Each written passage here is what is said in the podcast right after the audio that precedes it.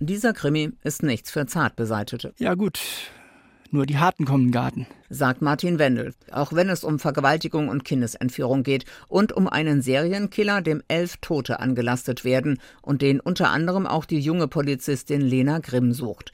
Die ist mit Jan Pastor, einem jungen, aufstrebenden Journalisten, verlobt. Aber es kriselt. Auf den Rat einer Kollegin hin engagiert sie den Privatdetektiven Max Storm. Weil sie den Eindruck hat, dass sie und ihr Verlobter sich auseinandergelebt haben und er Geheimnisse vor ihr hat. Am nächsten Morgen will Lena den Auftrag zurückziehen, aber da sitzt Detektiv Storm gerade gerade im 24-7, einem Szenecafé und beobachtet Jan und eine dem offenbar sehr vertraute junge Frau.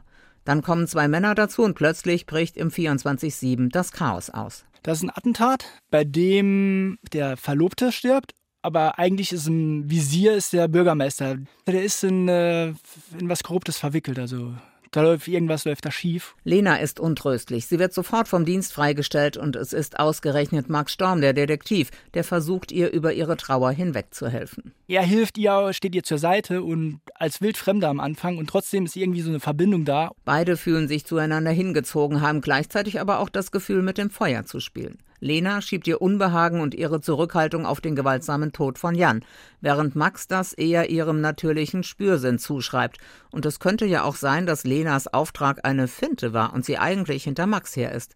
Denn Storm ist nicht nur der sympathische und zuvorkommende Mann, den viele kennen, sondern auch ein gefährlicher Gewalttäter. Genau der Serienkiller, den Lena und ihre Kollegen seit Monaten suchen. Derjenige, der einen Kinderschänder beobachtet, der offenbar schon mehrere Mädchen auf dem Gewissen hat und nun eine Siebenjährige entführt hat. Wenn du lieb bist und nicht schreist, mache ich das auch ganz schnell, ja?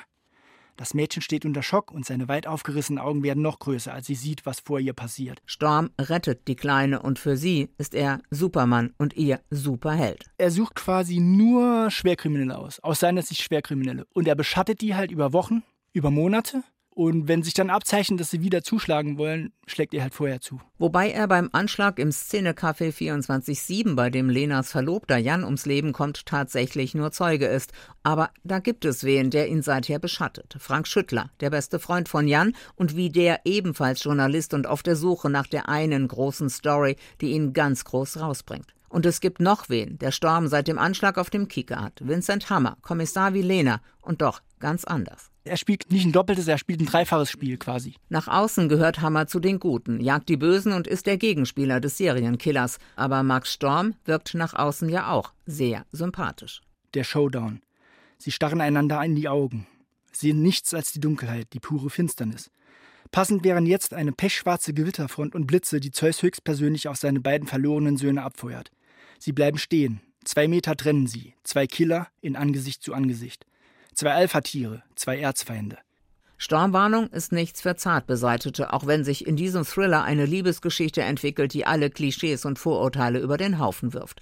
Da geht es um Kindesentführung und Vergewaltigung und um einen, der davon überzeugt ist, nur die Richtigen zu treffen und auf seinem fürchterlichen Rachefeldzug zum Serienkiller wird. Mit Stormwarnung liefert Martin Wendel jede Menge Stoff zum Nachdenken über Moral im Allgemeinen und die eigenen Maßstäbe im Besonderen. Eine gute Beschäftigung, nicht nur zum Jahreswechsel.